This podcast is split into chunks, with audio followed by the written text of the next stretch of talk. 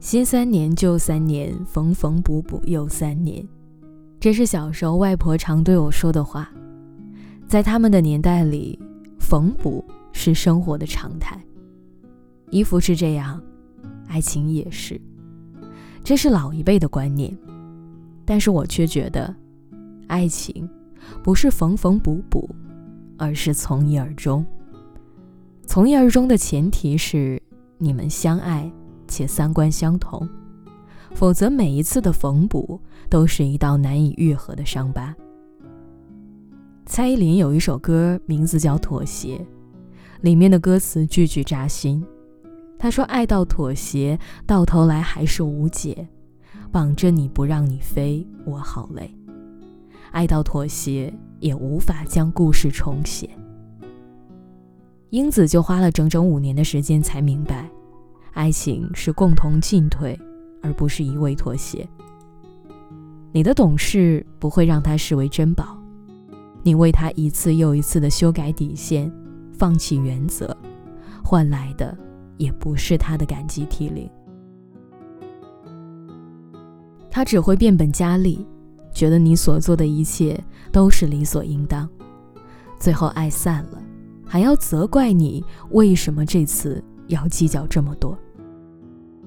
英子在男生最穷的时候和他在一起，那个时候，男孩子刚刚踏入社会，租了个单间，好几户人一起住，每天早上洗漱的时候总会排队，冰箱总是塞满别人的东西，房间隔音效果不好，晚上总会被隔壁的大哥大嗓门吵到，工作也没有落实，每天就是做点兼职。那点零星的收入要支撑起两个人的生活，真的太难了。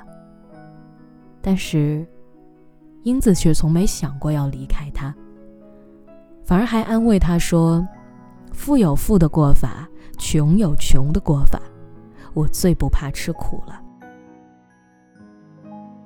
英子生日的时候，男生说去逛商场给她买一条裙子，而英子却本着省钱的原则。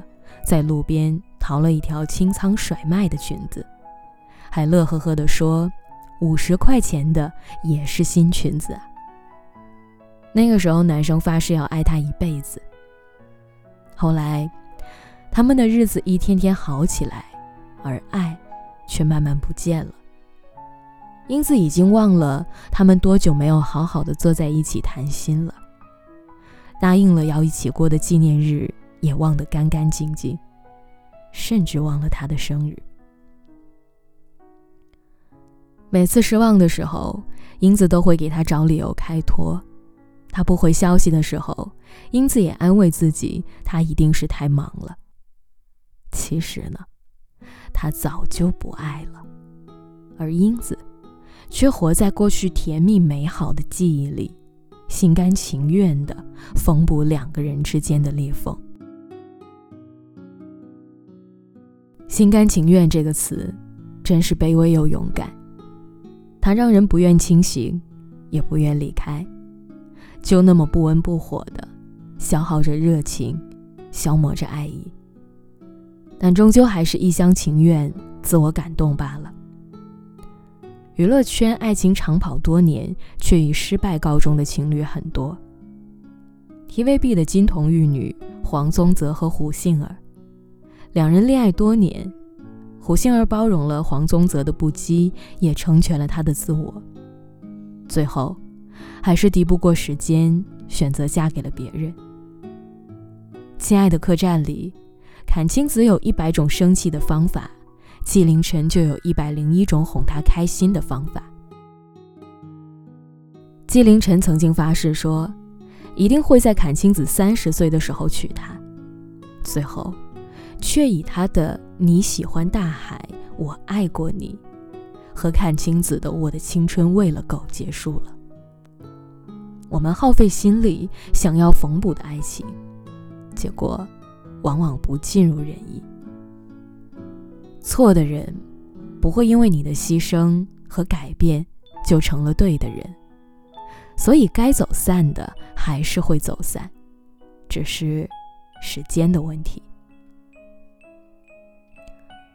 罗曼·罗兰曾说：“这世界上只有一种英雄主义，就是在看透生活的真相之后，依然热爱生活。”其实，爱情也是一样的。